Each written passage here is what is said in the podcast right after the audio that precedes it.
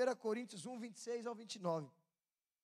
Irmãos, reparai, pois, na vossa vocação, visto que não foram chamados muitos sábios segundo a carne, nem muitos poderosos, ou então sábios e poderosos, nem foi muitos, sábios e poderosos. Aí você deve estar falando, nossa, então está melhorando as coisas. Nem muitos nobres de nascimento, pelo contrário, Deus escolheu as coisas loucas, fala assim, loucas, do mundo para envergonhar os sábios, e escolheu as coisas fracas, fala assim, fracas. Olha as ideias. Do mundo para envergonhar as fortes. E Deus escolheu as coisas humildes, fala assim, humildes. Do mundo e as desprezadas. Nossa, é muito, é muito apelão, mano, o negócio aqui. Não, calma aí. Olha os adjetivos: louco, humilde, mano, fraco. Aí pessoa que estava de boa e fala desprezado. Fala desprezadas. Aí eu pensei, quando eu estava lendo esse versículo, eu falei, acabou agora, né? Tá bom, né? Chega. Já entendi que eu sou uma dessas coisas aqui. Aí teve mais uma que eu me encaixei. As que não são. Falei, meu Deus do céu, eu não sou nada. Não são. Para reduzir a nada as que são, a fim que ninguém se vanglorie na presença de Deus. E eu quero te falar, você está aqui hoje nessa vigília, você foi é, atraído pelo Senhor, pela presença do Senhor, e você tem um desejo de marcar a sua geração, de pregar o Evangelho na sua casa, na sua escola, na sua. Ah, um dia eu pretendo, obreiro, chegar na minha faculdade lá, e eu abrir a boca, o céu descer, o céu se mover naquele lugar, e eu tocar um violão, as, as coisas acontecer, mas, obreiro, eu não sou nada. Então você se encaixa no exército que Deus tem te chamado. Você pode, ah, eu me acho tão fraco. Mas Deus vai te fazer forte. O poder de Deus vai se manifestar na sua fraqueza, porque tem tudo a ver com Ele. Ele pode todas as coisas. A Bíblia não fala que tudo posso naquele que me fortalece, não é verdade? Então eu tudo posso em quem? Não é na minha força, não é no meu jeito, não é na minha escolaridade, no que eu sei, aonde eu nasci, aonde eu moro, com quem eu vivo, com quantos de dinheiro que eu tenho, se eu sei falar inglês, se eu não sei, Deus vai te usar de uma forma poderosa, amém, irmãos? E você precisa entender isso, compreender isso. Quantas pessoas não vivem de fato aquilo que tem para viver porque se sentem, não consigo, não posso. Você vai perceber, olha como que a Bíblia é incrível. Toda vez que Deus chama um homem na Bíblia, o homem vem com a justificativa. Moisés, Jeremias, Abraão, todos eles no início dos capítulos onde Deus está chamando eles, a Bíblia mostra Deus chamando eles, eles fazem, ai, ai, eu não sei falar, ai, ai, eu não sei o que lá. Eles já estão, sabe quando você, alguém te chama para você fazer um negócio, tipo assim, mano, vamos ali fazer, fazer um negócio comigo, naquele lugar você vai, ai, ai, sabe? preguiça, ou não tem disposição, ou nem acredita que você pode de fato fazer aquilo, assim eram esses homens que foram chamados por Deus. Mas quem entende, compreende quem está chamando, quem está alistando você nesse exército, é o Deus Todo-Poderoso, aí você consegue compreender que se Ele chamou você, ele, ele vai te capacitar para cumprir a boa obra sobre a sua vida. Não tem a ver com aquilo que você pode, não tem a ver com aquilo que você estudou, ainda que eu falo para você, estude, se aperfeiçoe, vai, vai mexer nas coisas, que nem agora eu aqui. Eu peguei montei essa câmera aqui, ó, com o Iago, rapidamente. No culto de ontem, estouraram um fio aqui, de energia, e jogaram a água da piscina, tudo aqui, ó, entrou água da, do batismo lá na minha sala. Deu curto aqui, ó, quebrou aqui, pá, psh. Hoje eu cheguei aqui mal cheio de queimado, queimado. Aí eu sentei aqui para mexer no meu teclado, estou aqui limpando meu teclado, um cheio de queimado e um barulho. Tic, tic, eu olho para baixo, pegando fogo bem embaixo de mim assim. Aí, meu Deus, aí a moça que limpa aqui a igreja, eu falei, Jesus, corre. Aí desliguei lá, eu entendi porque tinha dado curto. Aí eu estou falando para você, porque eu montei isso aqui rapidamente com o Iago, liguei, conectei, coloquei lá no PC, já tem gente aqui, gente lá gravando a palavra e tal. Mas por quê? Eu fui estudar. Então eu preciso me aperfeiçoar em algumas coisas. Estou fazendo a faculdade de audiovisual, estou lá estudando, estou me aperfeiçoando. Então você não pode ser alguém do nada. Deus vai te usar. Então, tipo assim, eu fui lá, aquele fui reprovado, fui desprezado, jogado para trás, diretoras cansaram de ver minha cara, fui expulso, polícia me pegou dentro da escola, terrível. Quem olha para um cara desse deve falar assim: isso é um vagabundo, não vai fazer nada, não vai ser nada na vida. É verdade, no mundo eu fui desqualificado. Mas no reino de Deus, eu fui chamado daqueles dos loucos para poder confundir os sábios. E Deus pode fazer isso na sua vida também, amém, irmãos? Não há nada perdido, mas você precisa compreender que Deus pode te usar do jeito que você é. Irmãos, é muito forte adjetivos, ó, coisas loucas, coisas fracas, humildes, desprezadas e que não são. Parece que até humilha, humilhação, né? Nossa, Deus está me humilhando. Não, Deus está mostrando que mesmo você sendo isso aqui, você pode todas as coisas nele. Você precisa compreender isso, irmãos. Você precisa ter essa revelação. Porque quando você tem um, tem um lado da, da justiça própria que eu estava mostrando para os irmãos, tem uma moeda. Então, se você mostrar essa moeda aqui, ela tem dois lados. Se você mostra o lado da cara, são pessoas que falam: eu não posso, eu não consigo, não, não dá, onde eu nasci, onde eu moro. Irmãos, eu, eu, eu, moro em, eu morava em Taipas, irmãos. Eu sei que vocês fazem, sempre é só vocês que fazem a. Só, é a minoria sempre. Pode vir alguma coisa boa de Taipas? A Bíblia. Não é a Bíblia. Pode, pode, pode. Agora presta atenção. Eu vim de Taipas. É de verdade, irmãos. O negócio lá é tenso. Não vem puxar a sardinha, não, que o negócio lá é feio. Aí, aí beleza. Eu não posso, não dá. Minha mãe não tem dinheiro eu não fiz isso, eu não estudei na escola particular, não sei falar inglês, não sei nem matemática. Esse é um lado da justiça própria, que você fica se desqualificando e você vai no nível de, mano, você fala assim, você começa a se automutilar, se autodesprezar, falar que você não consegue, você fala, ah, eu não consigo, não dá, não pode. E tem um outro lado da moeda da justiça própria, que é o lado que você se sente muito bom também. Eu sou bom, eu consigo, eu posso. Hum, aprendi a falar inglês, então estou pronto para abrir uma videira lá em Orlando. Eu falo inglês, aí, você fala assim, eu falo inglês. Aí você fica olhando para os irmãos assim, o irmãozinho do lado que não sabe nem falar português direito. Aí você olha para o irmãozinho e você fala, eu vou ser levantado anjo da guarda e líder primeiro que você, porque eu falo inglês. Não, isso aí é o mundo que qualifica as pessoas desse jeito. O mundo promove pessoas dessa forma. No reino espiritual, não. No reino espiritual você pode ser o desprezado, o louco, o terrível, o que ninguém deu valor para você, mas Jesus sempre deu valor para você, porque o olhar de Jesus é diferente do que o olhar do mundo para nós. Amém? Dá glória a Deus por isso. Que ai de nós se não fosse esse olhar bondoso, misericordioso, né? Seríamos terríveis, desprezados de verdade mesmo. Terríveis. Mas no reino de Deus, o Senhor nos qualifica pela sua unção, pela sua graça, quando nós decidimos confiar naquilo que ele é então nós confiamos.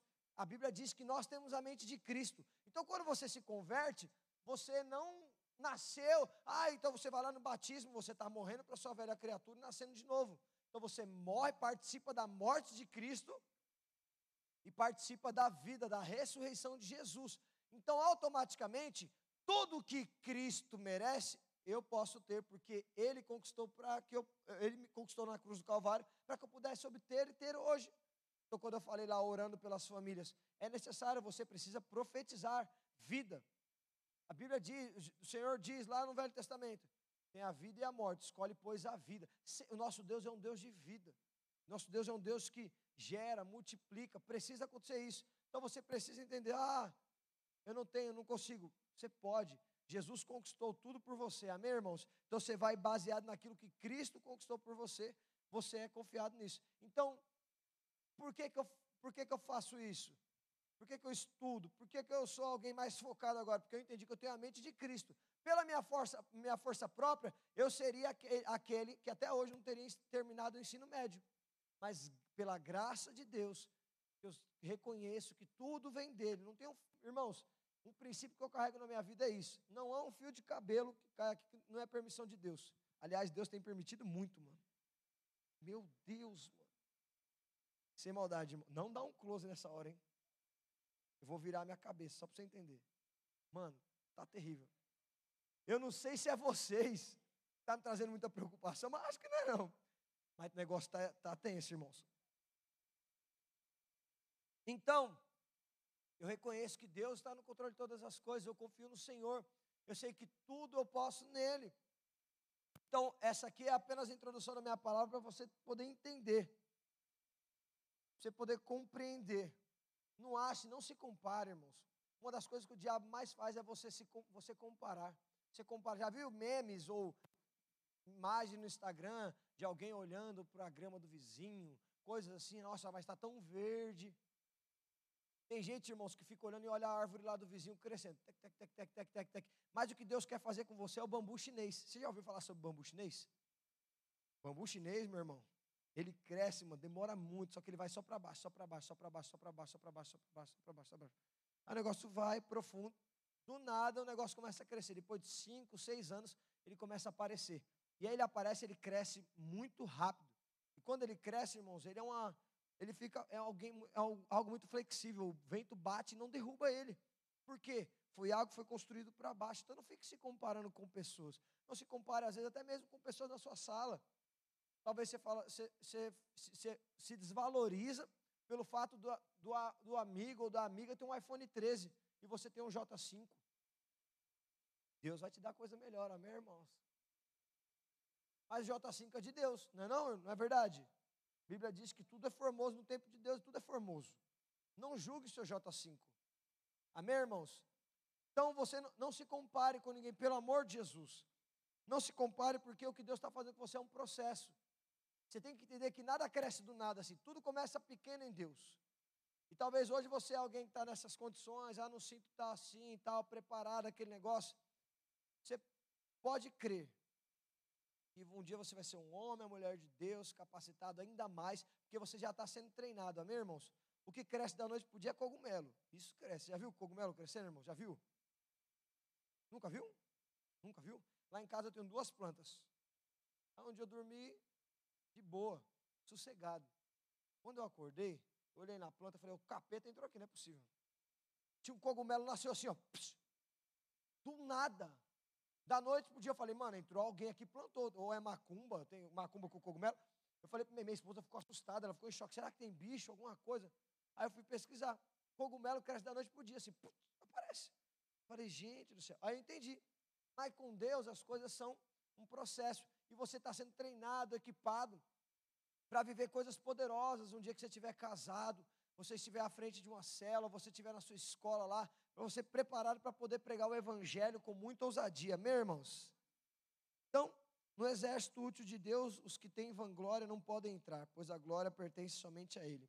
Ele usa os que não poderiam estar ali, para que todos tenham certeza de que foi Ele que fez. Amém, irmãos? Quando eu vou na reunião de família, as pessoas me olham e falam assim: só Deus mesmo. Só Deus mesmo. Porque você, misericórdia, terrível. E agora eu vou começar a minha palavra, meus irmãos. Não dorme não, em nome de Jesus. Se, se você tiver com sono, para você estar, estou gravando, essa palavra está sendo uma madrugada. Mas vamos lá. Então, irmãos, nós vivemos num tempo que é muito, tem muita crise. Muitas ideologias sendo pregadas nas escolas, faculdades, às vezes no, no churrasco dos seus pais, na sua rua.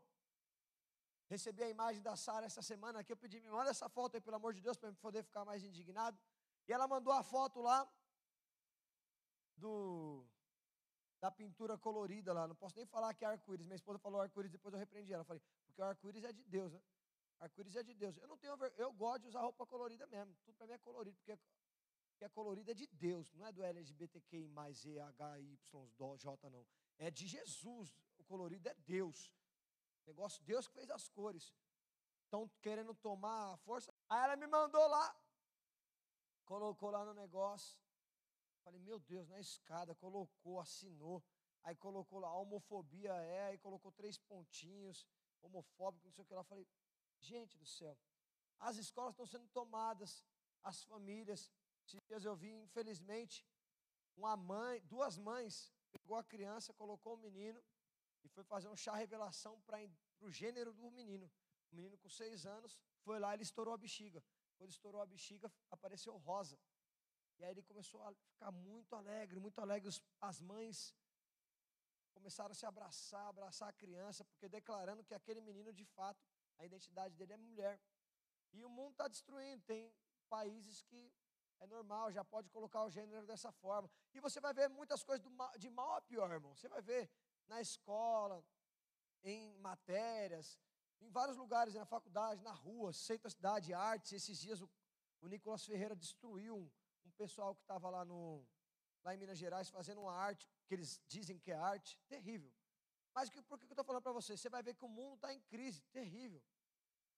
Muita coisa está acontecendo. Você vai nas periferias, você vê o baile funk comendo solto, você vê muitos adolescentes usando drogas, muitas pessoas se perdendo em drogas, prostituição. Só que isso a Bíblia já estava relatando que o mundo daí é para pior. Se você for ler a, a, a primeira carta de Timóteo, Paulo estava falando como seria o fim dos tempos, apostasia da fé, o que ia acontecer. Isso é perigosíssimo, mas o mundo já está decretado a isso. Mas nós somos chamados para ser sal e luz, amém, irmãos? Só que eu preciso que você entenda que nós, irmãos, nós somos homens dessa geração, mas não somos desse mundo. Nós não fazemos parte desse mundo, do sistema desse mundo. Então, quando nós pregamos lá no encontro, vencendo o diabo, a carne o mundo, são disso que nós estamos falando. Você não se mistura.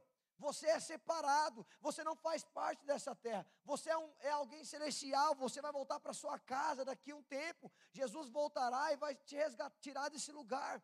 Esse mundo jaz no maligno. Existem religiões, é, igrejas cristãs que declararam já os sete montes que vão subir, que vão dominar as esferas da arte, as esferas da, da política, a esfera não sei do que lá. Não vai!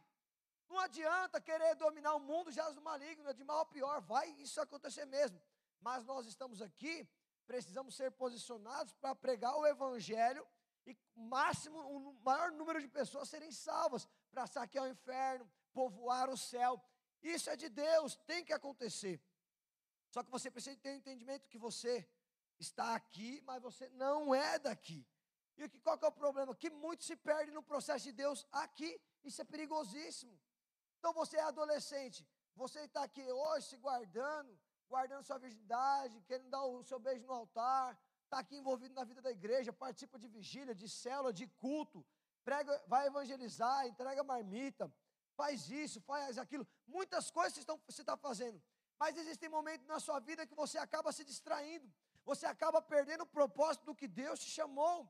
E isso, irmãos, acaba acontecendo com todo mundo. Muitas pessoas se distraem, é muito fácil se distrair.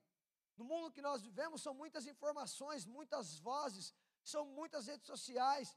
Irmãos, eu não sei o quanto melhorou minha vida em uns cinco dias que eu fiquei sem Instagram, sem TikTok. Para mim, assim, eu falei, eu não morri, estou vivão. Eu não estava sabendo de algumas coisas, fiquei sabendo de um, uns memes aí que rolou, que apareceu às vezes no YouTube, alguma coisa, eu vi alguém postando, mostrou lá no status do WhatsApp, ok. Mas se eu não tomar cuidado, eu me distraio muito rápido. Isso não é para quem tem é, falta de atenção, ou não tem foco, ou é alguém que é colérico, sanguíneo. Não! O mundo está disponível aí para poder nos atrair de diversas formas. E nós temos um chamado, nós temos um propósito nessa terra: saquear o inferno, povoar o céu, nos parecermos com Cristo. Mas o diabo está aí para poder chamar a atenção dos crentes. O diabo não quer que a pessoa conheça Jesus. Esse é o primeiro propósito dele. Mas já que a pessoa conheceu a Jesus, assim como eu e você, estamos dentro da obra de Deus, o diabo vai fazer de tudo para que você perca o foco daquilo que você foi chamado para fazer. E você tem que tomar muito cuidado. Por quê? Porque se você está aqui nessa terra por um propósito, você precisa permanecer nesse propósito até o fim. Ai, deslizei, obreiro. Ok. Uma coisa é você deslizar, perder o foco, perder o foco mas volta. Pede ao Senhor sabedoria para poder voltar. E o que, que eu estou falando? Existem muitos desafios. Você deve ter visto aí seu líder apresentando um alvo as pessoas têm que ir atrás, o evangelismo, como tem que ser aplicado, a forma como que vai ser feito, tudo isso está sendo contado. E eu e você fomos chamados para poder pregar o evangelho, para libertar os cativos. Você já deve ter lido, lido em, em Isaías 61, ou também 2 Pedro 2,9, você vai ver muito, 1 Pedro 2,9, você vai ver sacerdócio real, nós somos povo escolhido de Deus para poder pregar o Evangelho, e tudo isso está envolvido. Tudo isso faz parte de um pacote, de um propósito de Deus aqui nessa terra. E o que, que acontece? Esse é o nosso papel para fazer isso. Só quando você perde o foco, você perde as estribeiras. E qual que é o problema? Tem gente que perde o foco e não volta mais. Quantos jovens se perdem ou estão se perdendo por conta que desviou o foco de Jesus, desviou o foco daquilo que foi chamado. Irmãos, é muito rápido você se perder. eu dirijo bastante, e aí às vezes eu viajo para algum lugar, algum estado próximo, alguma coisa. Quando eu estou lá no Waze, se eu perder uma entrada, às vezes eu tenho que rodar mais 30 quilômetros para poder retornar para o lugar que eu precisava ir lá de fato. E aí gasta combustível, tem gasto do pneu, gasta paciência também, porque é chato pra caramba. Tem que ir lá, voltar aquele negócio. E aí, você, às vezes, mano, é complicado. Mas você tem que ir para a rota de fato. Você tem que ir para lá, o propósito é esse, é ir para tal lugar. Eu não posso perder, então eu tenho que voltar, tenho que ir lá. Só que tem, tem muitas pessoas que estão indo para o Rio de Janeiro, e aí pega a via errada, pega a via sentido BH, vai para Belo Horizonte, e ela não para de dirigir até Belo Horizonte. Ela não para. E ela vai lá, pega Fernão Dias e vai. Mas está lá falando que o Rio de Janeiro tem que voltar pela Dutra. E está lá ela indo lá pela Fernão, pela Fernão Dias. Chega lá em BH, ela acha um resort, acha legal, mas a família dela, o propósito dela era passar o final de semana com a família lá no Rio de Janeiro. Mas ela está em BH, está sozinha. Mas ela achou um lugar legal. Mas são três dias que ela vai lá ficar sozinha. E quando acabar os três dias, ela não desfrutou do propósito que Deus tinha de fato dado, entregado para ela. Isso é perigoso, porque pessoas é, é, se embriagam muito rápido. E hoje eu quero contar para você a respeito de uma pessoa chamada Neemias. Fala assim, Neemias. Irmãos, Neemias é uma história assim, nossa, poderosíssima. Vou contar o contexto para você entender. Neemias foi um copeiro do rei persa, Ataxerxes I, e posteriormente o governador de Jerusalém, responsável por reconstruir os muros da cidade. A história de Neemias fazia parte da geração de descendentes daqueles que foram levados para a Babilônia pelo rei Nabucodonosor. É um nome bom para colocar no filho, né? Nabucodonosor ou Atarxerxes. Na corte persa, Neemias possuía um cargo muito importante de grande responsabilidade. Ele era copeiro pessoal do rei da Pérsia. Um copeiro, não sei se você imagina o que é um copeiro, às vezes você acha que o copeiro é aquele que traz o copo, limpa o copo. Às vezes você acha que você é copeiro, não é só porque lava a louça da sua mãe de vez em quando. Não é copeiro ele era responsável por poder escolher os vinhos do rei, mas também para fazer prova daquele vinho. Caso estivesse envenenado, ele morria antes do rei, claro. Então ele provava todo o vinho que estava ali. Então ele provava, ok, não morreu, rei, pode tomar. Então é alguém, com certeza, é alguém que estava numa posição muito nobre, um responsável pela vida do próprio rei, isso é importantíssimo. O cara estava num patamar assim, participando da realeza ali com com a galera. Então isso fazia de um membro da corte real que possuía grande influência e prestígio devido à sua proximidade com o rei. Neemias recebeu, de repente, uma notícia sobre a situação caótica de Jerusalém. Olha o que a Bíblia diz em Neemias 1, do 3 ao 5, não precisa projetar. Disseram-me os restantes que não foram levados para o exílio e se acham lá na província, estão em grande miséria e desprezo. Os muros de Jerusalém estão derribados e as suas portas queimadas. Tendo eu ouvido essas palavras, Neemias, assentei-me e chorei, e lamentei por alguns dias. Estive jejuando e orando perante o Deus dos céus. Irmãos, Neemias não era alguém, nossa, me, megamente qualificado. Você vai entender porque eu comecei falando sobre aquilo que você achou que era, que era ruim, mas é bom no reino espiritual. Você vai entender. Disser, aí, o que, que aconteceu aqui? Neemias recebeu uma notícia que aonde estava o túmulo dos seus pais, a cidade e os muros estavam derribados e destruídos. Irmãos, muro derrubado naquela época apontava para a fraqueza daquela cidade. Então imagine só, nós estamos aqui nesse prédio aqui dessa igreja Videira da Lapa. Nós estamos seguro se aquela porta estiver fechada. As grades ali, a porta lá de trás está fechada, porque aqui tem sensores de foto, foto, é, de foto aqui, ó. Então eu sou responsável. A Verisuri está conectada com o meu celular direto. Então, se alguém tentar arrombar a porta ali, alguém, pode ser alguém dos adultos queira entrar ali agora, forçar a porta, automaticamente eles me ligam e eu olho na câmera. Se eu ver na foto que não é alguém conhecido, eu automaticamente eu falo, eu falo minha senha para eles, que eles perguntam. Quando eu falo minha senha e eu falo que eu estou em perigo, automaticamente vem um monte de moto da Rocam, polícia aqui, ó, mas tem muros protegendo. Se alguém tentar entrar, isso mostra o quê? Que está fortificado o negócio aqui. Tem fortalezas, tem seguranças. Agora, se tivesse um, um buraco ali naquela parede, tem um portão lá, mas o portão lá de trás está meio estourado, o trinco, e aqui tem um buraco, isso mostra fraqueza. Naquele tempo é a mesma coisa.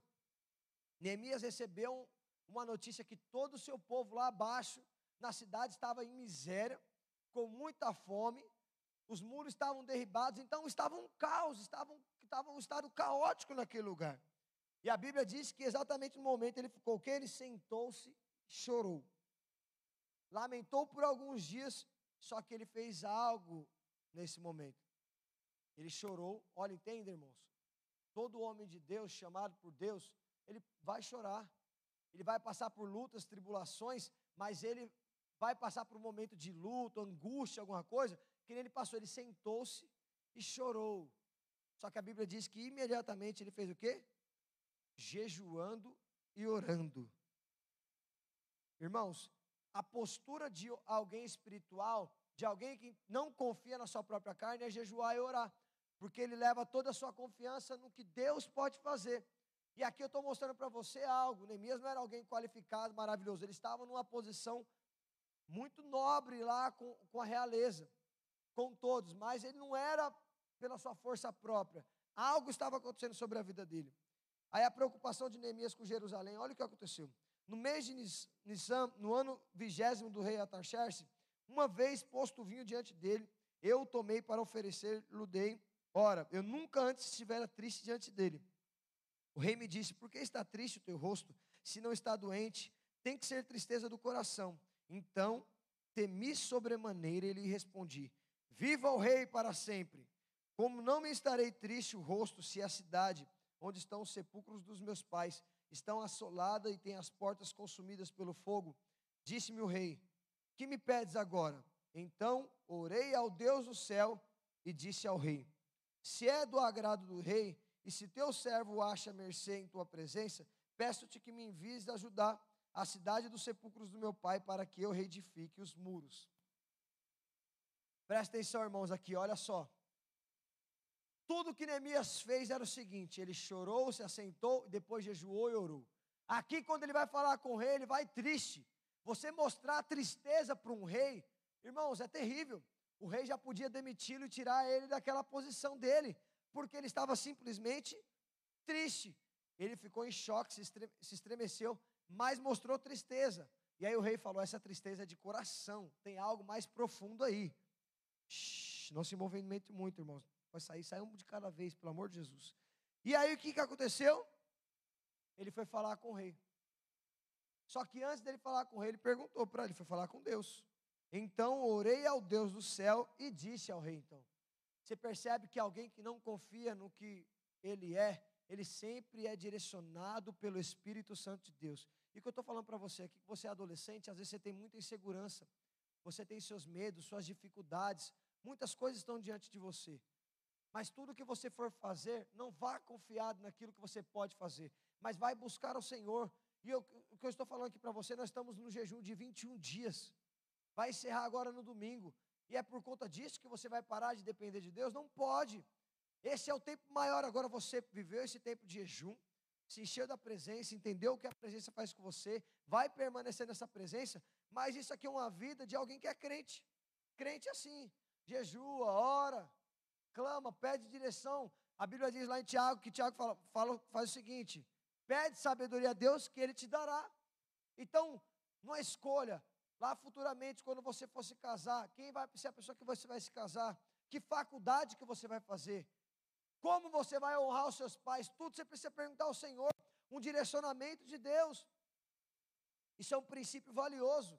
Tudo que Neemias fazia, oração, jejum, perguntar ao Senhor e então se reportar às autoridades. Talvez você quer fazer as coisas da forma com que você sabe, mas o favor de Deus é liberado quando você depende completamente dele. Amém, irmãos? E um dia ele estava triste, percebeu e perguntou para o rei, porque o rei perguntou da sua tristeza. Foi quando ele disse sobre o seu desejo de retornar para Jerusalém. Então o texto bíblico deixa bem claro que algo tinha sobre a vida de Neemias. E olha o que a Bíblia diz: como também carta para Zaf, guarda das matas do rei, para que me dê madeira para as vigas das portas da cidade, da cidade do templo, para os muros da cidade e para a casa em que deverei alojar-me. E o rei me deu. Olha, aqui está o segredo do mover de Deus. Porque a boa mão do Deus, do meu Deus, era comigo. Irmãos, presta muita atenção aqui agora. Aconteceu uma situação. Neemias estava diante. Imagina que Neemias é você. Você está querendo ganhar sua escola, sua família, faculdade, sua rua. E você está no momento, você, você, mano, você está olhando o mundo, você vê tudo um caos, tudo estado caótico, terrível. Você não pode negligenciar o caos. Você também não pode engrandecer o caos. Você não pode ficar, nossa, você viu o, movimento LGBTQI, não sei o que lá. Você viu o presidente, o, o não sei o que lá, esse fulano não sei o que lá quer fazer. Você fica engrandecendo também o problema. Você não pode engrandecer, mas você também não pode negligenciar. Mas algo você precisa fazer. Você precisa se posicionar como Neemias. Então presta atenção. Neemias pediu para ser enviado e o seu rei falou: Você vai. E a, mão de, a boa mão de Deus estava sobre Neemias. E o rei deu tipo como se fosse um sem parar hoje. Alguém já, já viajou para algum lugar e viu sem parar quando passa naquela parte do pedágio? E vai direto? Já viu? É, já viu? Já passou? Em nome de Jesus? Tá bom, você nunca passou naquele lugar, você já viu alguém pagando pedágio? Fala assim, em nome de Jesus. Quem nunca viajou, dá um, dá um glória a Deus. Ah, alguém viajou para algum lugar. Nem que seja para Mariporã, você passou no pedágio. Era mais ou menos isso. Tenso, né, irmãos? Mas depois eu oro por você. Faz a vaquinha, você vai lá para a praia, bate e volta. Praia grande mesmo, não tem problema não. Receba. Aí, irmãos, ele pediu a bênção, e para ter a bênção e seguir até Jerusalém, a cidade, ele precisava passar por algumas outras cidades. Então presta atenção. E aí ele ganhou como se fosse passes para passar em cada cidade. E esses passes mostram que ele estava indo em nome do rei. Então, onde ele passava, ele pagava o pedágio. Tipo assim, ó, eu estou com o selo aqui, ó. O rei Atarxerxes me mandou, eu posso passar de boa. Isso mostra que alguém que é direcionado por Deus, em tudo que for fazer, vai ter portas abertas na sua frente. Amém, irmãos? Só não tem porta aberta se não for de Deus. Você tem que perceber. Não é possível, mano. Existem coisas na sua vida. Se está dizendo não, talvez não é o tempo. Talvez não é o tempo agora. Respeita. Espera. É igual eu, você é pai. Você acha que eu vou deixar minha filha colocar o dedo na tomada? Vou, irmãos? Ah, ainda bem. Pensei que você ia falar, deve ser o capeta esse obreiro, não é possível. Vai querer colocar a minha. Luísa, coloca o dedinho na tomada. Lógico que não, né? Eu vou falar não, ela vai ficar mal? Provavelmente. Mas o meu não é uma proteção para ela, não é verdade? Presta atenção. Por que, que eu estou falando isso? Porque quando Deus libera a favor, você vai perceber a mão do Senhor com o selo do Espírito ali. Então, quando você é direcionado pelo Senhor, você, as coisas vão acontecendo. Mas se não acontecer, você também vai perceber que é Deus na situação. Mas você que pediu direção para Deus, você vai perceber. Agora, quem não é guiado pelo Espírito, só é guiado pela carne, pelos pelas suas emoções, você vai ter muito problema. Mas muito problema mesmo. Mas eu, eu vou, quero, onde eu quero chegar, você já vai entender já. E aí o que aconteceu lá em Neemias 2,17? Então lhes disse: Estais vendo a miséria que estamos, Jerusalém assolada e suas portas queimadas. Vinde, pois, reedifiquemos os muros de Jerusalém e deixemos de ser opróbrio. E lhes declarei com a boa mão do meu Deus estivera comigo, e também as palavras que o rei me falara. Então disseram: Disponha-nos e edifiquemos, e fortaleceram as mãos para a boa obra. Logo após que Neemias recebeu uma palavra do rei, quero que você entenda aqui. Logo após que Neemias recebeu uma palavra do rei para poder viajar, ele encorajou as pessoas que iriam com ele. O que, que é isso, irmãos? Isso é o que eu estou fazendo com você aqui agora. Eu quero te encorajar a você poder viver coisas grandes no Senhor, amém, irmãos? Em todas as áreas da sua vida. Eu quero te encorajar a você entender, você reedificar os muros, da sua vida, do seu ministério, das suas emoções, assim como aconteceu com Neemias aqui. Talvez você vê um estado caótico em várias áreas da sua vida, nos seus familiares, na sua família, mas Deus pode reedificar os muros. Mas como que é isso? É através disso que eu te falei, jejum e oração, de você perceber a voz de Deus, aonde que Ele quer te levar. Você, sendo guiado por Deus, você vai ter uma direção do Senhor clara na sua escola, na sua faculdade, na sua família. Quantos de vocês talvez nunca pregou o evangelho para os seus pais? Sabe por quê? Porque você está vendo um estado caótico, mas você não tem a ousadia de pregar, de falar, de abençoar. Por quê? Porque você se encontra numa posição que você está lá, o que eu falei lá no começo, você se sente fracassado, inútil, mas você precisa entender. Eu sou fraco, mas ele me faz forte. Eu sou tímido, mas ele me dá ousadia, porque a Bíblia diz que ele não me deu o espírito de ousadia, de, de, de tristeza, de ser tão devagar, passivo. Ah, eu não consigo, não dá. Não. Ah, mas eu sou introvertido, esse é o meu temperamento. Não, seu temperamento você deixa na cruz. E você fala, Jesus, me encha de ousadia. Amém, irmãos? Jesus chamou para você ser ousado, ter intrepidez naquilo que você for falar, que você for pregar. Mas isso só acontece quando você depende do Senhor. Quando você jejua, ora, busca o Senhor, entende, compreende o que Deus quer fazer através da sua vida. Mas o que, que acontece? Tem muita gente que está com o caos, está terrível à sua volta, mas já perdeu o foco daquilo que eu falei lá no começo. Já perdeu o foco da obra, do ministério, daquilo que Deus te chamou para você ser. Mas por que, que você perdeu o foco? Porque muito antes de você já chegar, você viu a situação, olhou, o diabo já te roubou. Mas aqui eu estou falando de alguém que viu o caos, olhou e foi para cima. Ele ficou triste, mas ele foi buscar a direção de Deus. E eu estou aqui te encorajando agora para que você saia dessa vigília com a ousadia de encarar os problemas, de fato e ir para cima deles. Então, se seu pai e sua mãe estão tá se divorciando, você vai aceitar? Fala assim, não. Em nome de Jesus, né? Ah, mas já divorciou. Oxe, a Bíblia diz que Deus pode restituir todas as coisas. Não pode, irmãos? Deus pode ou não pode restituir todas as coisas, irmãos? Ah, então você tem que orar por restituição do casamento. Tem que acontecer. Você tem que orar. Ai, meu pai é viciado em tais coisas. Está um estado caótico, os muros foram derrubados. O que, que você vai fazer? Você vai aceitar? Não, você vai orar, vai jejuar e vai pedir para o Senhor, Senhor, me dá a direção, qual que vai ser a forma. E você tem pessoas que podem ir com você, que vai orar com você. Você precisa perceber que você está aqui numa igreja, não é para ficar de oba-oba e apenas pular na hora do louvor e comer hot dog ou tomar um café com leite, não.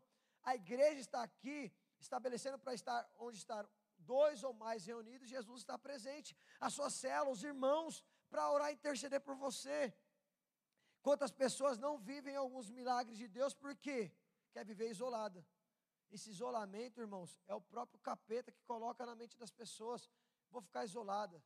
Tem uma ideia hoje, né, que tá, tá famosinha pelo, pelo meio gospel, né? A ideia é o seguinte: Deus sim, igreja não.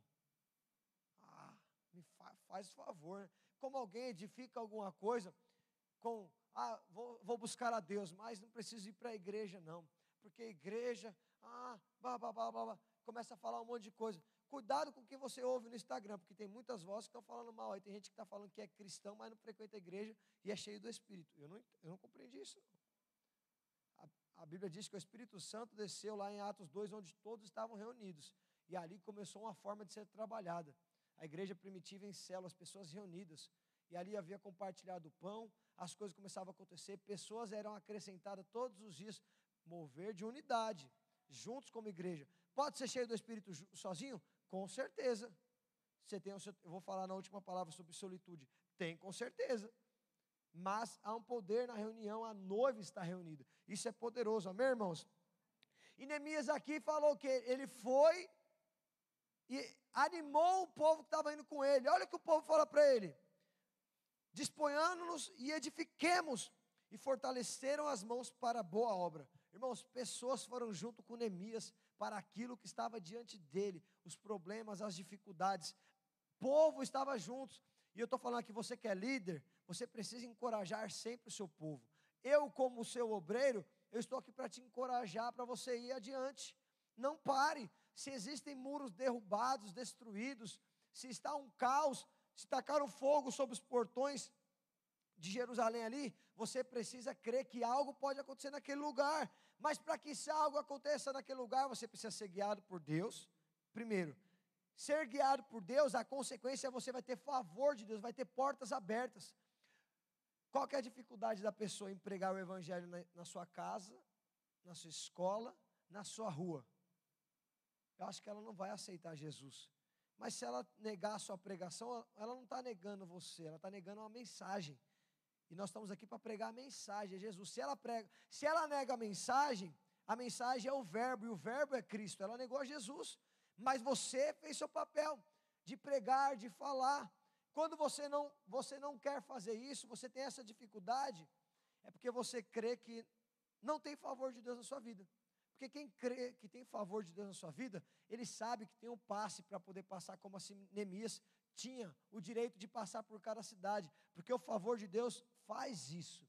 Abre porta, conecta pessoas. Aquela pessoa mais difícil da sua escola, você pode pregar o evangelho para ela, porque se Deus te deu uma visão a respeito dela, que você pregaria o evangelho para ela, ela seria salva, sairia da depressão, da crise de ansiedade, da síndrome do pânico, e você não falou, você está deixando com que o pau quebre lá e o muro e os muros continuem sendo derrubados, destruídos. Mas se Deus já falou, deixa eu falar uma coisa para você muito séria. Se Deus já falou para você, meu irmão, não fique parado.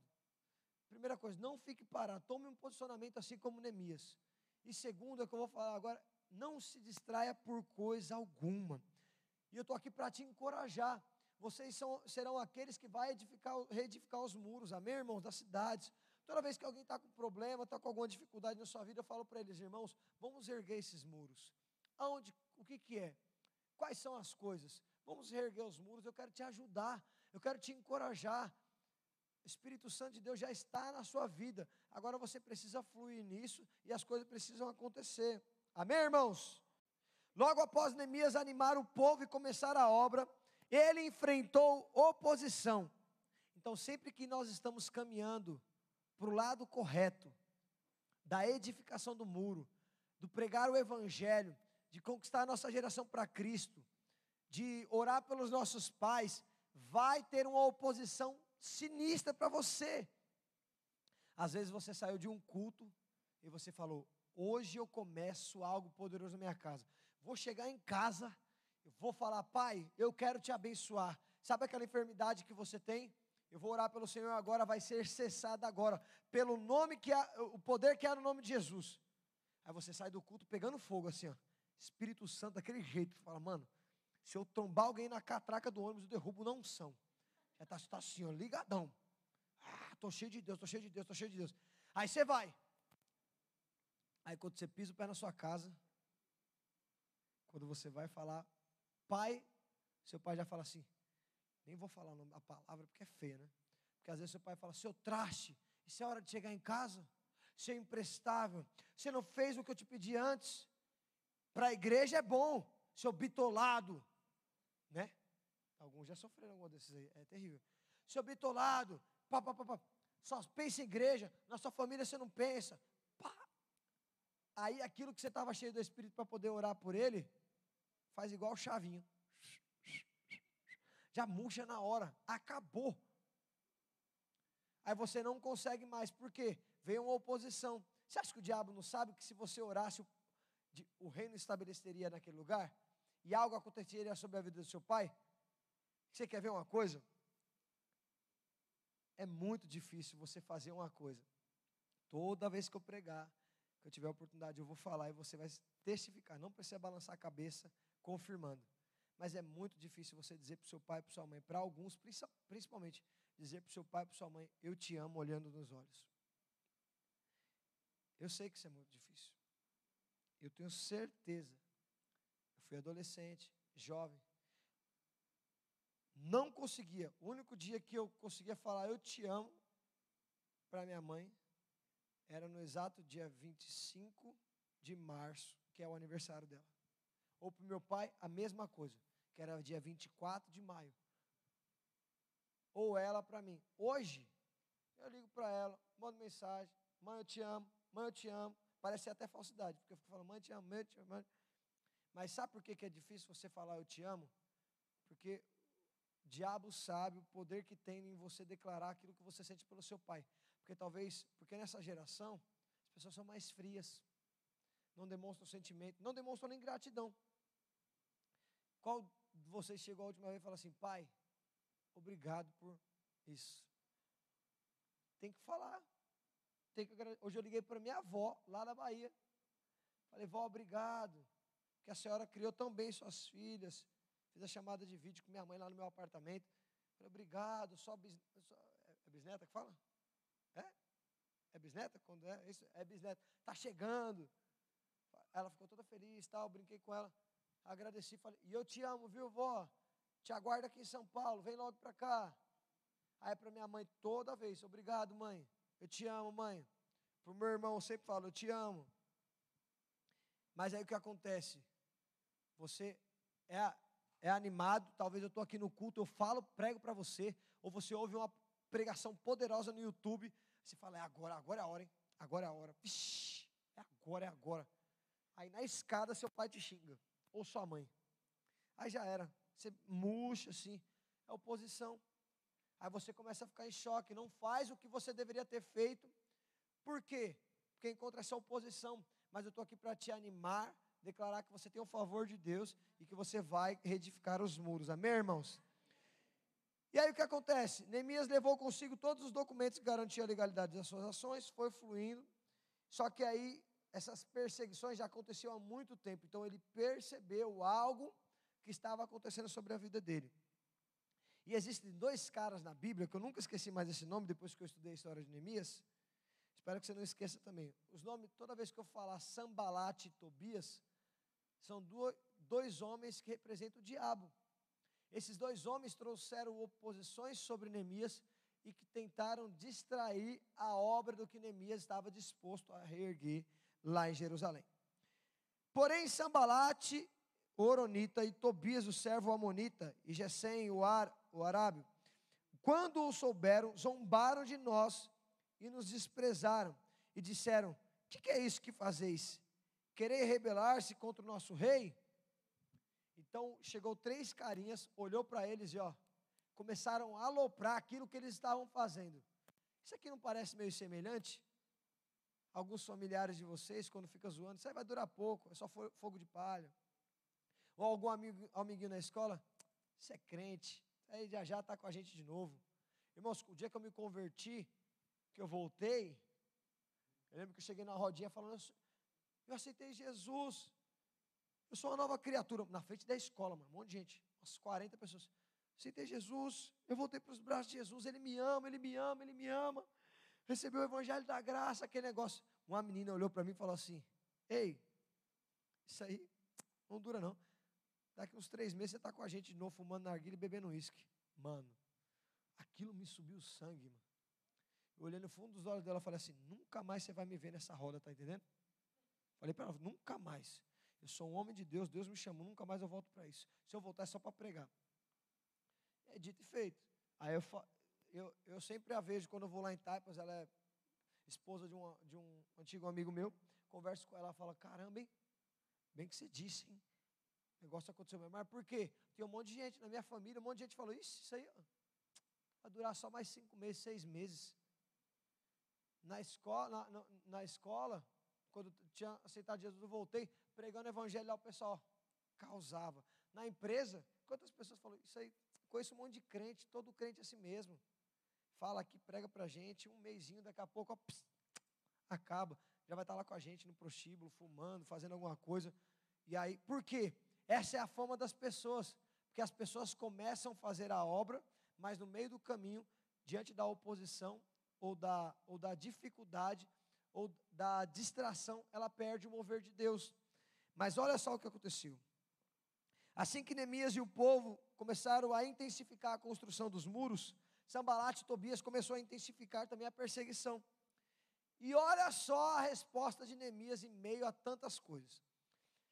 Assim edificamos o muro e todo o muro se fechou até a metade da sua altura, porque o povo tinha ânimo para trabalhar. Mas, ouvindo Sambalat e Tobias, e os Amonitas e os Asdonitas, que a reparação dos muros de Jerusalém ia avante, e que já que se começavam a fechar-se as brechas, ficaram sobremodos irados.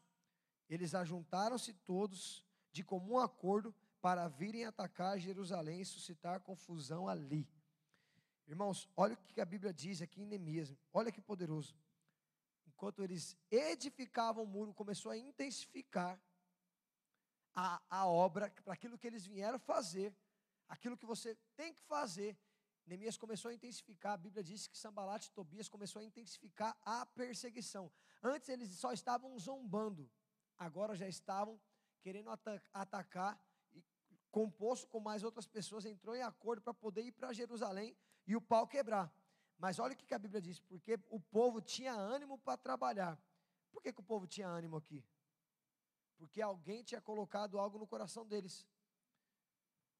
O líder daquilo ali, a pessoa que chamou, Deus colocou ânimo. E essa pessoa aqui representa você também. Você está dos dois lados. Você é o povo que está junto com Neemias, mas você também é Neemias. Neemias deu ânimo para o povo. O que, que a Bíblia diz no Novo Testamento? Jesus falou o quê? Tem de bom ânimo porque eu venci. No mundo tereis aflições, mas tem de bom ânimo. Tem que ter bom ânimo. Alegria em meio às perseguições. O apóstolo Paulo diz que em meio às tribulações, às perseguições, ele tinha bom ânimo, ele estava alegre, contente porque ele estava satisfeito em Jesus. Mas, irmãos, quantos adolescentes perdem o mover, se distraem, e qual que é o problema? Eles se perdem num propósito, num tempo tão crucial da sua vida, que eles deveriam intensificar a obra, o qual Deus chamou, eles se perdem. E aí, irmãos, tem uns que não voltam mais. Tem uns que não voltam mais. Por quê? Por conta da distração. O ânimo acabou. Mas esses, esses irmãos aqui, junto com com Neemias tinham bom ânimo para trabalhar. Então, nem mesmo as perseguições, as oposições e as mentiras, calúnias, as zombarias de Sambalat e Tobias poderiam afetar a vida deles. Então, nesse tempo que você está vivendo hoje, você vai perceber, irmãos, eu não sei quem vai ganhar as eleições, mas quem assumir as eleições, presta dependendo de quem assumir as eleições, do, do dia da virada do ano de 2022 para 2023, a desgraça pode estabelecer. Pode estabelecer-se de nível hard, rápido, quando você menos espera. Isso aqui nem vai poder mais acontecer. Ou você não sabia disso? Vai acontecer. Mas, já tem algo sendo construído aí. Está acontecendo algo há muito tempo. Quem estudou um pouquinho de algumas algumas coisas a respeito de marxismo, sabe do que eu estou falando. Tem coisas que estão sendo estabelecidas nas escolas. Mas como que para as mentiras do diabo na escola? Pregando a verdade. Eu estou falando para você bater no seu professor? Não. Eu estou falando para você ter, ter, ter bom ânimo. Então você, você falou, mano, me converti, aceitei Jesus. O Senhor me resgatou. Aí você vai lá, você fala que é crente, aceitou Jesus. Você está aqui na obra, na reconstrução. Aí o primeiro ataque do diabo, você acredita na mentira do diabo? Ou a primeira mina quer te pegar, quer ficar com você, ou o primeiro rapaz quer ficar com você, você, você vai lá, se entrega, não se entregue. Tem de bom, tem de bom ânimo, persevera. Jesus venceu o mundo, você está escondido nele, você vai vencer. E agora o que, que você faz? Persevera até o final, não se distraia por coisa alguma. Mas se a perseguição vir, porque hoje Daqui, daqui uns dois, três anos, irmãos, se você falar que você é hétero, vão, vão falar, ixi, sai fora, bicho do mato. Um dia eu fui na, numa loja ali comprar roupa, eu falei, mano, eu tô gordo, hein, mano. Porque antes eu usava 42 minha calça. Aí eu fui comprar, aí eu fui para a balança, fui tirar minhas medidas em casa, tirei as medidas, falei, Estou igualzinho a cinco meses atrás, as medidas e o, e o peso. Por que, que diabo tem que comprar 48 na Renner? Por que eu tenho que comprar 48? Porque eu coloquei 42 e não serviu. 44. Não serviu. Falei, não é possível? O capeta está apertando as calças. 48. Coloquei 48. Eu falei para minha esposa, amor, me está 48 aqui, rara etiqueta, não é possível. Isso aqui deve ser 42, com a etiqueta 48. Aí eu comecei a olhar em volta assim, ó. Aí fui olhar os setores das roupas, era tudo apertadinho mesmo. Aí eu falei, meu Deus do céu. Daqui a pouco não tem nem minha roupa para você que é, que é hétero. Não vai ter. Tem que mandar a costureira fazer. Hoje eu já compro 52. Aí mando minha costureira ajustar do jeito que eu preciso. Por quê? Não estão. Ah, porque eu estava gordo, não, porque estão ajustando mais ainda. Daqui a pouco vai ser alguém falando que é, que nem na sua escola, às vezes você fala, estou me guardando, não vou beijar até o dia do meu casamento. Alguém olha para você e fala, você é gay. Duvido se não é, mano. Duvido se não é. É assim. O dia que eu falei para minha mãe, mãe, eu vou me guardar. Ela falou, ah, você, ah, para, brincadeira. Mentira. Eu falava para minhas tudo. Porque eu era promíscuo no mundo. Eu falava para os moleques, eu vou casar. E eu falava, eu falava para os moleques, Deus restaurou tudo na minha vida, não sei o que lá. Falava, vou casar, meu beijo vai ser no altar, aquele negócio. Ah, no meu casamento estava tudo lá aceitando Jesus, meus amigos. Porque eles viram que eu beijei, fui lá para a lua de mel com a Diana, porque eles viram, mano, caraca, mano, menino forte, mano. Ficou sete anos se guardando. Falei, pois é, por quê? Jesus na vida, não perdi o foco. E aí, o que, que acontece? Quando a sua vida, você vive dessa forma, não estou falando que você não vai pecar mais, irmãos, pelo amor de Deus. Você é aquilo que eu falei lá no começo, nós somos isso. Somos fracos, tem nossa, temos nossa debilidade. Nós estamos nessa carne aqui, a carne é terrível. Então você vai ter muitos problemas. Mas o que, vai fazer você diferente é aquele que caiu, mas entendeu que é perdoado e vai seguir para Jesus. Vai permanecer com seus olhos em Jesus. Não vai perder o foco de forma alguma. Jesus está te chamando para isso, irmãos. Não perca o foco por nada. Você, moça, não, vou beijar o rapaz, tá, tá, se viu um cara, dá um tapa na cara dele. É perigoso da polícia agora, né? Eu já falei para vocês que eu dei uma bica na menina na, na, na, na viela, não foi? Dei e dou de novo se alguém vem para cima de mim. Se, se uma menina vem me cumprimentar aqui, da igreja, ela vem me cumprimentar. Mano, deu uma apertada na mão dela, que nenhum homem que só apertar, mano, acho que quebra os dedos, mano. Ela chegou assim, oi, Breno. Eu falei, que o Breno quer, menina? Peguei na mão dela assim, ó. Mano, a menina fez assim, ai, ai, ai, ai. Os caras que estavam do meu lado falaram, mano, Mano, a menina veio me cumprimentar, quase me beijou. Eu falei, sou homem casado, me respeitam. Aí ela, eu falei para falar para a obreira dela, falei, fala para ela tomar cuidado, que sou homem casado. Ela chega assim na minha cara, tá doida? Pode ser crente o que for. Tem que ser posicionado. Não vai perder o foco. É sério, vocês moças bonitinhas, tudo lindinha aí, os rapazes tudo bonitinho, cabelinho moicano, cabelinho na régua. Chega na escola lá, fi. Só as menininhas. Os menininhos também, né? Tudo querendo pegar, ficar com você. Você fala, estou casado com Jesus, tenho aliança com Jesus, vou beijar só no altar. Tá entendendo, irmãos? Amém? Fala assim, amém. Fala assim, glória a Deus. Glória a Deus, aleluia. Porém, nós oramos ao nosso Deus e, como proteção, pusemos guarda contra eles, de noite e de dia. Depois que a intimidação de Sambalate e Tobias sobre Neemias e todo aquele povo que estava reerguendo os muros falhou, eles colocaram guardas no lugar lá. E aí o que, que aconteceu, irmãos? Isso que eu estou te explicando para você não perder nunca o foco. Por quê? Nunca perder o alvo de fato que Deus tem para você. Porque, olha, a Bíblia não, mano, não escreve as coisas, não é à toa, mano. Foi inspirada por homens cheios do Espírito. Sambalat e Tobias, depois de ter falado o que falou, zombado do jeito que zombou, falado que ia atacar, olha o que eles fizeram ainda. Depois que a intimidação falhou, eles tentaram iludir e distrair Neemias. Eles sugeriram um tipo de uma reunião, mas ele era alguém focado na obra que estava edificando. Olha as ideias. Tendo ouvido Sambalat, Tobias, Gesem e o resto dos nossos inimigos, que eu, Neemias, tinha edificado o um muro que nele já estava na metade do muro já. Já tinha reconstruído metade. Que nele já não havia brecha nenhuma. Ainda que até esse tempo não tinha posto as portas nos portais.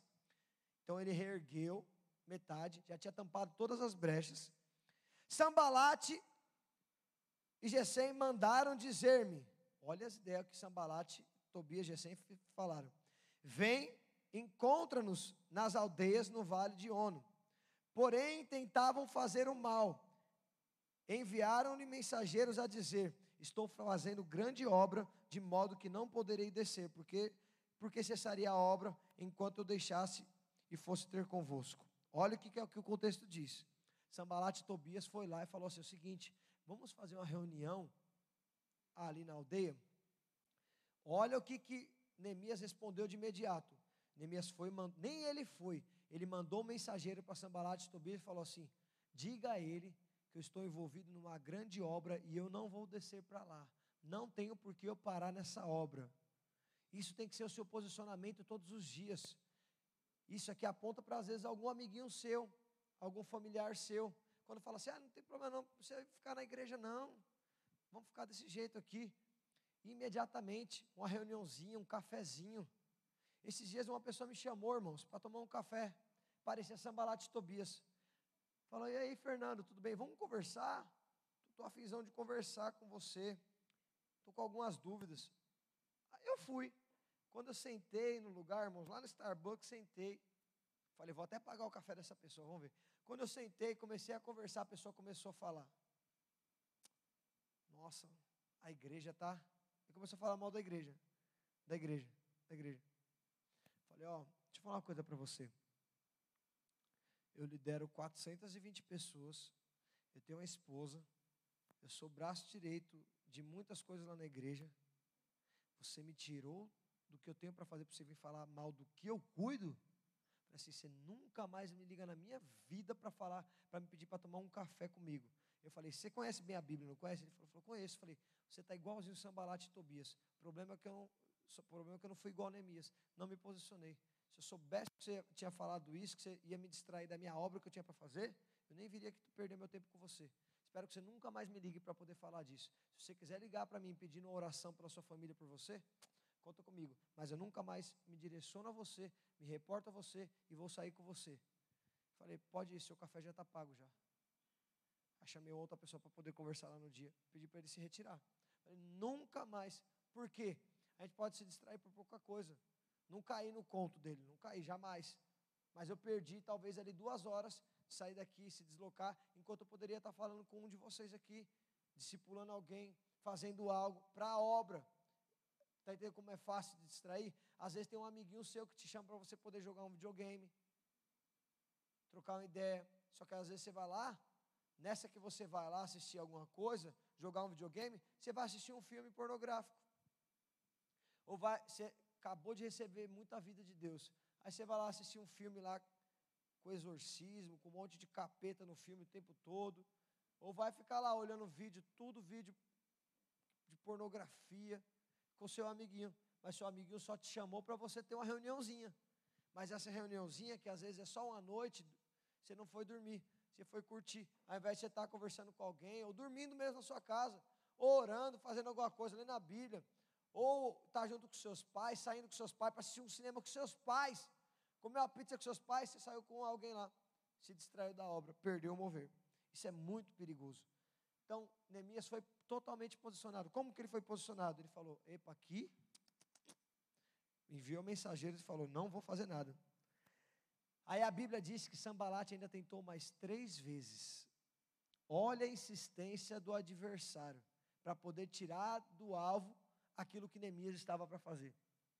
Irmãos, isso que eu estou querendo te dizer aqui, esse princípio aqui, principalmente de Sambalate e Tobias, de tentar ficar te enchendo, te enchendo, te enchendo, não vai acabar da noite para não vai acabar hoje, não vai acabar amanhã. Talvez você está aqui, você vai falar, nossa, agora eu entendi. Tem Sambalate, Tobias, tem um inimigo, então eu não vou me distrair. Então quer dizer que, mano, se eu ficar o mês de outubro todo dia, jejum, oração, vai chegar lá dia tanto de outubro, eu vou estar tá de boa, então eu vou começar novembro, estou tranquilo, estou favorável, estou suave. O diabo não vai me atacar, não precisa mais. Cuidado, não tem isso não. Perseguição, oposições vai ter sempre na sua vida. Eu mesmo, falaram para mim que eu teria um, que esse ano eu enfrentaria o capeta face a face. Aí eu intensifiquei o jejum, intensifiquei a oração, intensifiquei a leitura da palavra, intensifiquei a edificação, fazendo mais vigília como normal. Então, por quê? Vamos indo, vou desafiando, procurando mais o pastor Ricardo. Por quê? Porque eu sei o que o diabo está investindo. Então, quanto mais ele me persegue, mais oposição ele me traz, mais eu vou amadurecer.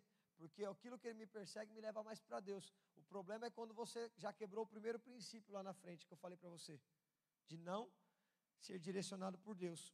Então, quando tem a oposição, quando tem a dificuldade, você vai padecer. É muito perigoso. Então, seja guiado por Deus, tenha favor de Deus, perceba as circunstâncias, não perca o foco, seja alguém constante. O povo estava na terra, mas estava debaixo dos ataques de distração e de desencorajamento. Mas quando o líder motivado, alguém motivado, assume sua posição em um tempo de crise ou de tribulação, o cenário muda. A liderança de Neemias, o cuidado de Neemias, fez toda a diferença na edificação dos muros, mas foi preciso vencer os ataques do inimigo. Eu estou aqui para te falar, além de te encorajar, para você poder perceber: você vai sair daqui, você vai enfrentar coisa. Talvez você vai enfrentar coisa na hora que você chegar na sua casa. Talvez você foi cheio do Espírito aqui no começo, nós oramos por algo e você falou: Deus falou comigo. É hoje que eu vou dar um beijo na testa do meu pai antes de, eu dormir. Vou falar: Eu te amo. Aí você chega lá, ele fala: Isso é hora de você chegar?